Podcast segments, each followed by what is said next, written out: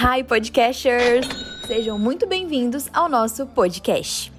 Nós somos alunos da turma 2101 de Aprendizagem e Serviços Administrativos do SENAC e esse é o nosso podcast com o tema financeiro. Bom, ele vai ser dividido em quatro episódios, todos voltados ao mundo financeiro e explicando um pouco mais para vocês sobre esse assunto.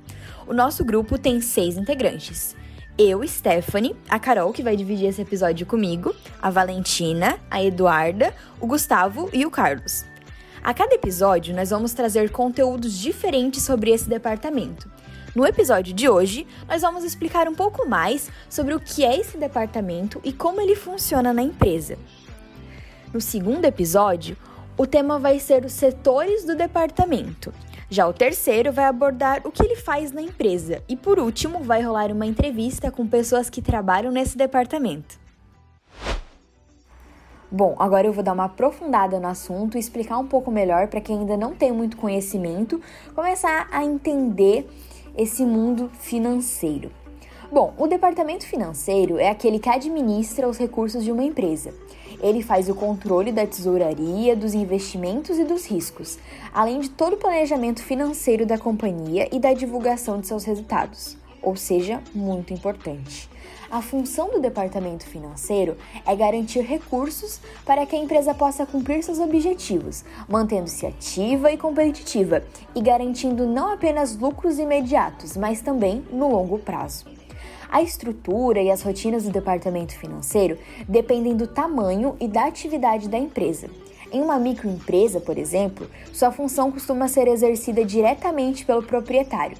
Já em uma empresa de grande porte, existe um setor que, por ter uma função vital para o bom funcionamento da empresa, costuma estar ligado diretamente à direção. O formato do departamento financeiro e seu organograma variam de acordo com as necessidades da companhia. Porém, é possível de se identificar algumas atribuições básicas, ainda que em algumas empresas certos setores possam ter departamentos próprios. Aqui quem fala é a Carol e agora eu vou dar continuidade ao episódio abordando tópicos como cargos, rotina e como ser apto para trabalhar no setor financeiro de uma empresa.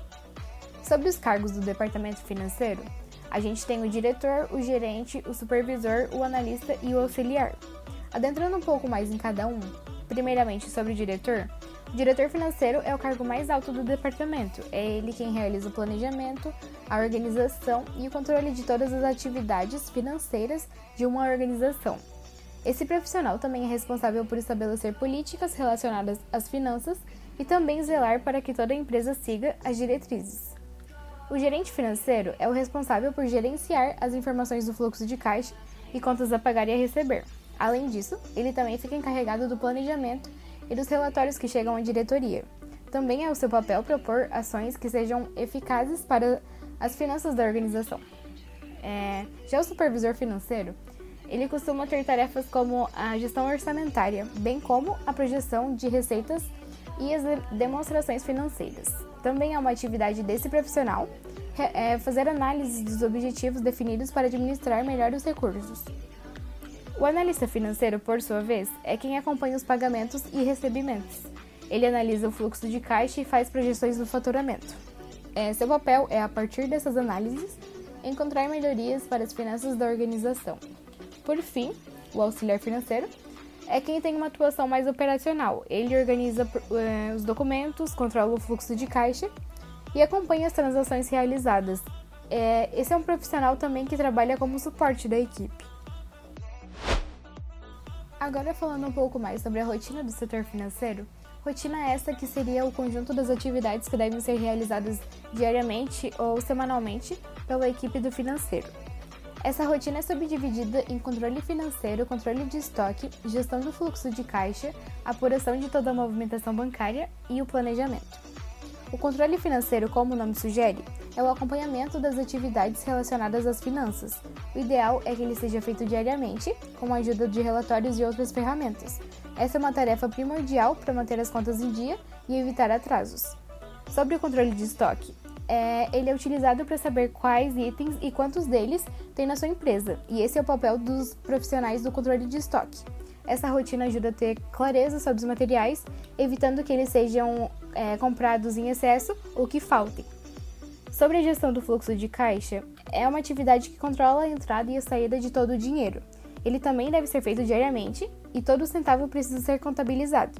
É impo importante descrever, além do tipo de movimentação, o destino daquele dinheiro. Isso vai ajudar no planejamento financeiro.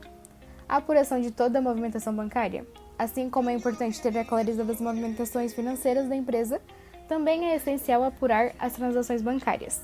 Nessa rotina, portanto, é, anota-se tudo relacionado às instituições financeiras, como capital, de giro, investimentos, aplicações e financiamentos. Por fim, sobre o planejamento, como a gente já viu, é uma das rotinas mais importantes do departamento financeiro. A partir dele, é possível traçar planos para o dinheiro e otimizar a utilização dos recursos. Agora vamos para o último tópico do episódio de hoje: como trabalhar em um setor financeiro. Para trabalhar nesse setor, é fundamental ter conhecimento sobre as rotinas. Essa qualificação é adquirida por meio de formação acadêmica. Entre os cursos que preparam os profissionais para atuar nessa área financeira estão é, ciências contábeis, administração, gestão financeira, engenharia de produção, economia e processos gerenciais. Além da graduação, o profissional pode se especializar em atividades específicas, como contabilidade ou planejamento financeiro. Então, podcasters, o primeiro episódio chegou ao fim e a gente espera que vocês tenham aproveitado o assunto de hoje e consigam absorver algo daqui para suas vidas. Acompanhe os próximos episódios, eles estarão imperdíveis e até a próxima. Tchau, gente!